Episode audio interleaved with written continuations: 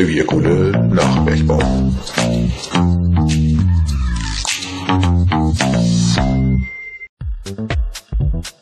Ist die nachfolgende Sendung schon wieder für lau? Ja, sicher.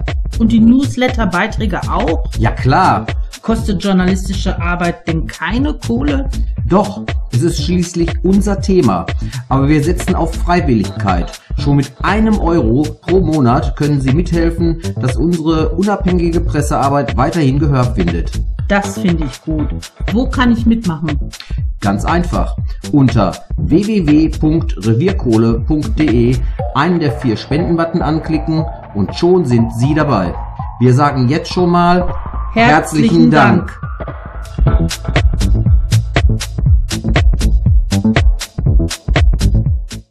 Die Stahlhersteller in Deutschland stehen unter Druck. Nicht nur wegen der preiswerten chinesischen Konkurrenz, der Überproduktion sowie zahlreicher Managementfehler, sondern auch wegen der Energiewendepolitik. Um den CO2-Gehalt in der Atmosphäre bis 2050 auf Null zu reduzieren, wird, aufgrund eines EU-Green Deal-Abkommens, der Handel mit Verschmutzungsrechten schrittweise verteuert.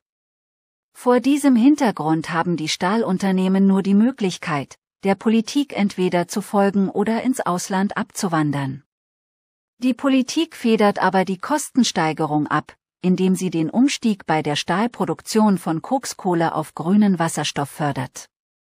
Dass diese Umstellung weder zu einer Kostenreduzierung führt, noch zu einer Rettung des Klimas beiträgt, wollen wir im Folgenden belegen. Bleiben Sie dran.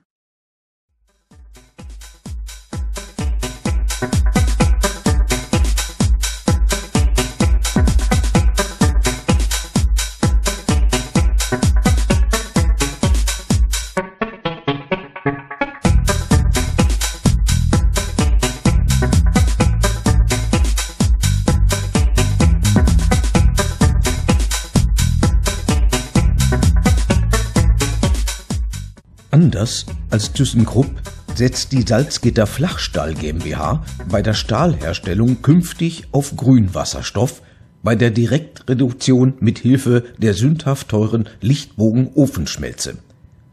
Auf diese Weise will man bis 2050 95 Prozent der CO2-Emissionen reduzieren. Das klingt kompliziert und ist es auch. Daher wollen wir zunächst einmal erläutern, wie Stahl bisher traditionell hergestellt wird und wie Stahl künftig mithilfe grünen Wasserstoffes hergestellt wird, erläutern.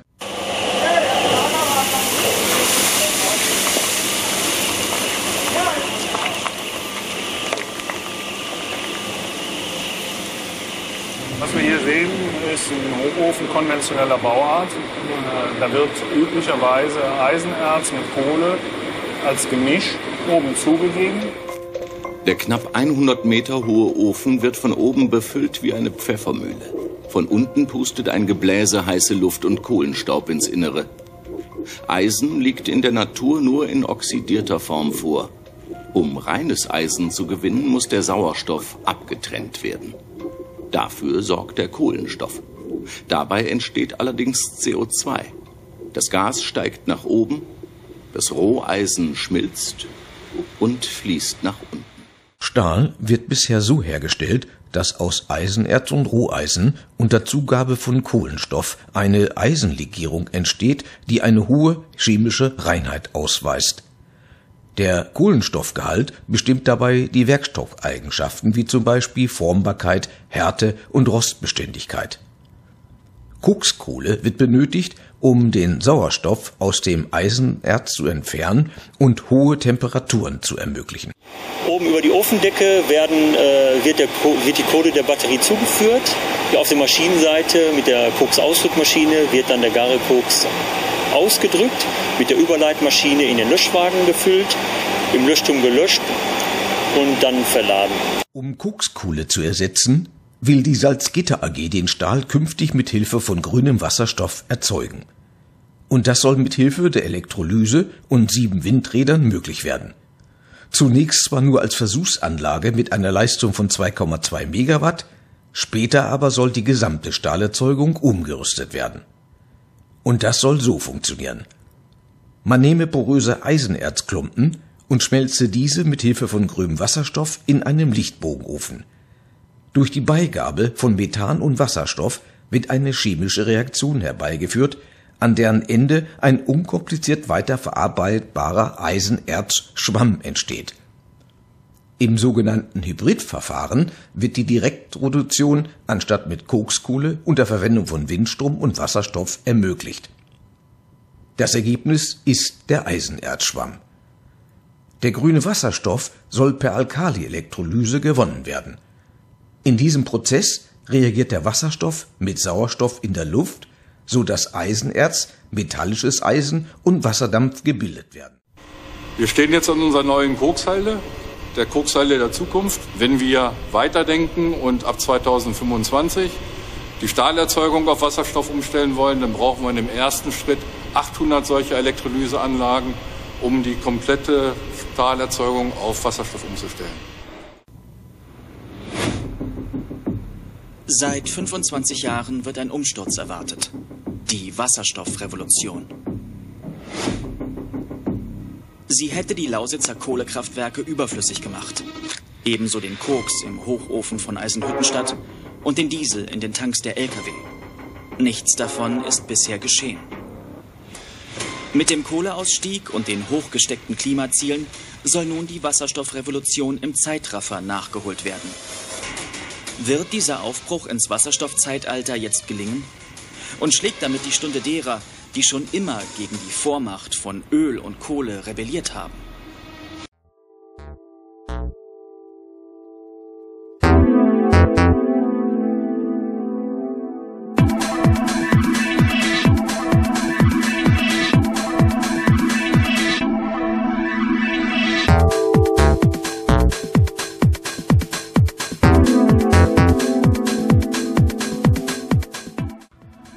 Grundsätzlich kann Wasserstoff auch die notwendige Hitze von 1400 Grad Celsius im Hochofen erzeugen, sowie auch die notwendigen Gase liefern.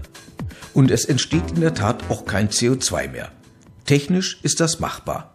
Allerdings ist und bleibt Wasserstoff teuer. Denn um Wasserstoff in seine Bestandteile Wasser und Sauerstoff mit Hilfe der Elektrolyse aufzuspalten, benötigt man Strom.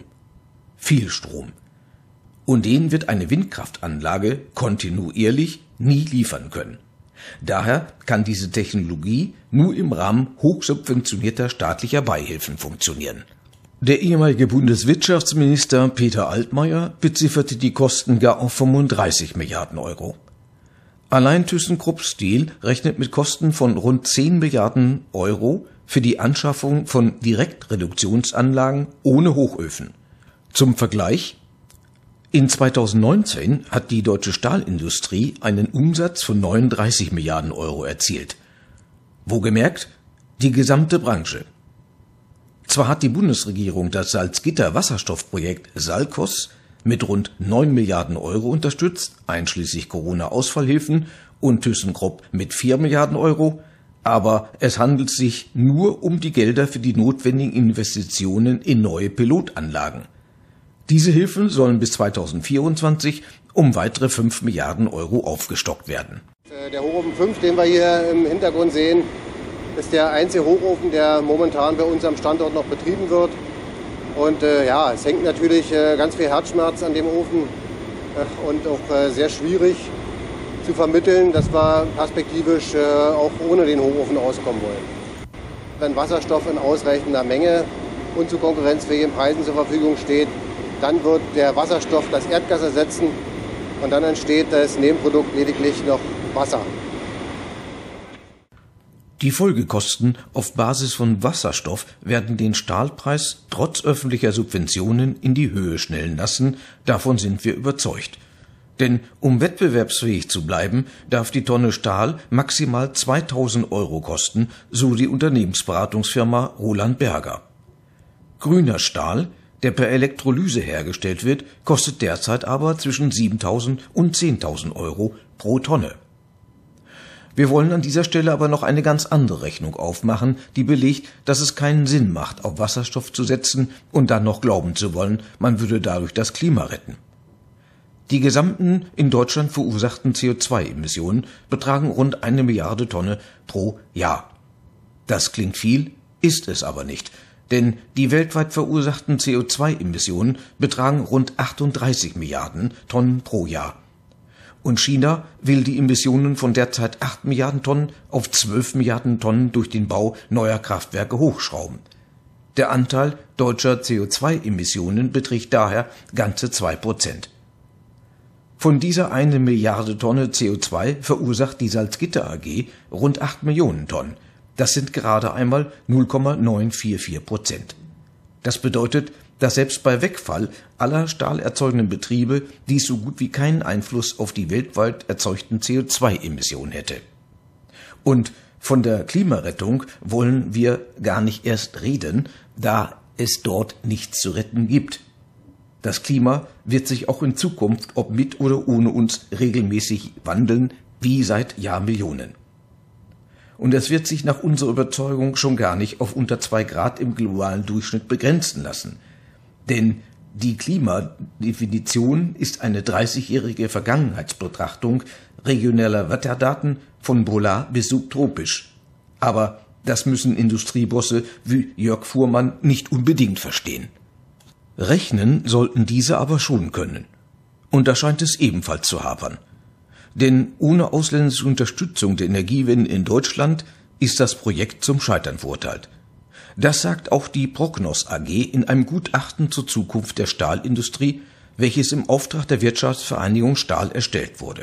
Unser Ziel ist eine CO2-freie Stahlherstellung und wir wollen den Einstieg jetzt schaffen in 2026 mit dem Bau einer ersten großtechnischen Anlage, dann sozusagen den Wasserstoffeinsatz ermöglichen, um dann halt perspektivisch bis 2050 eine CO2-freie Stahlherstellung hier sicherstellen zu können.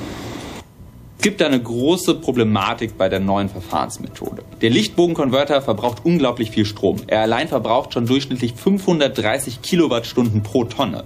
Würden wir nur den gesamten Stahl in Deutschland, das waren zum Beispiel 39,6 Millionen Tonnen im Jahr 2019, mit dieser Wasserstoffmethode und dem Lichtbogenverfahren herstellen, hätten wir einen Strombedarf von knapp 21 Terawattstunden allein durch diesen Lichtbogenofen. Es gibt hierzu eine Studie, die einen Gesamtenergiebedarf berechnet hat, also inklusive der grünen Wasserstoffproduktion. Und da kam heraus, 190 Terawattstunden pro Jahr wären dafür nötig für eine klimaneutrale Stahlproduktion.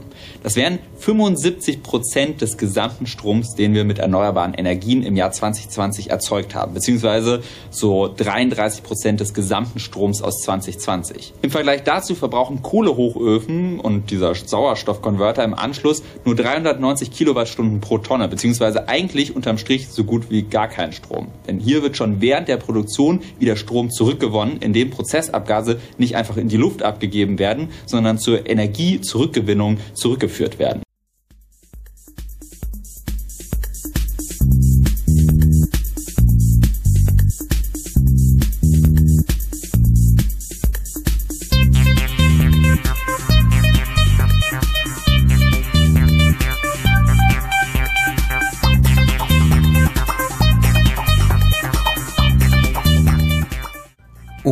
Deutsche Stahlindustrie vor der billigen Konkurrenz aus China zu schützen, will man die Importzölle für Stahl erhöhen, das unter nicht klimaschonenden Bedingungen, wie es so schön heißt, hergestellt wurde.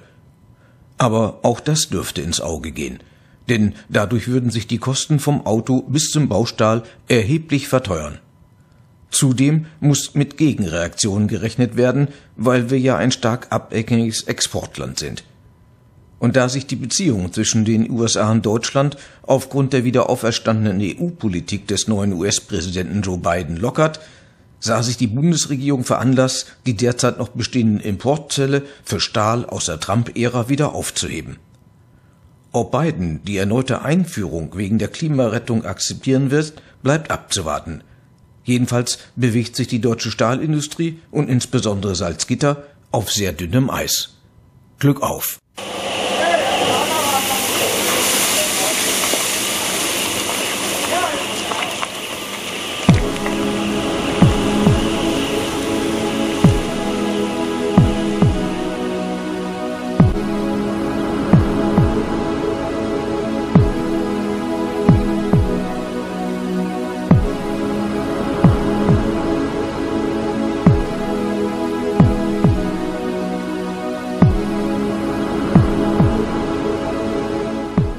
Das war eine Sendung von Revierkohle. Sprecher war Bernhard Blach. Wenn Ihnen unsere Sendung gefallen hat oder Sie weitere Fragen haben, können Sie uns gerne anschreiben.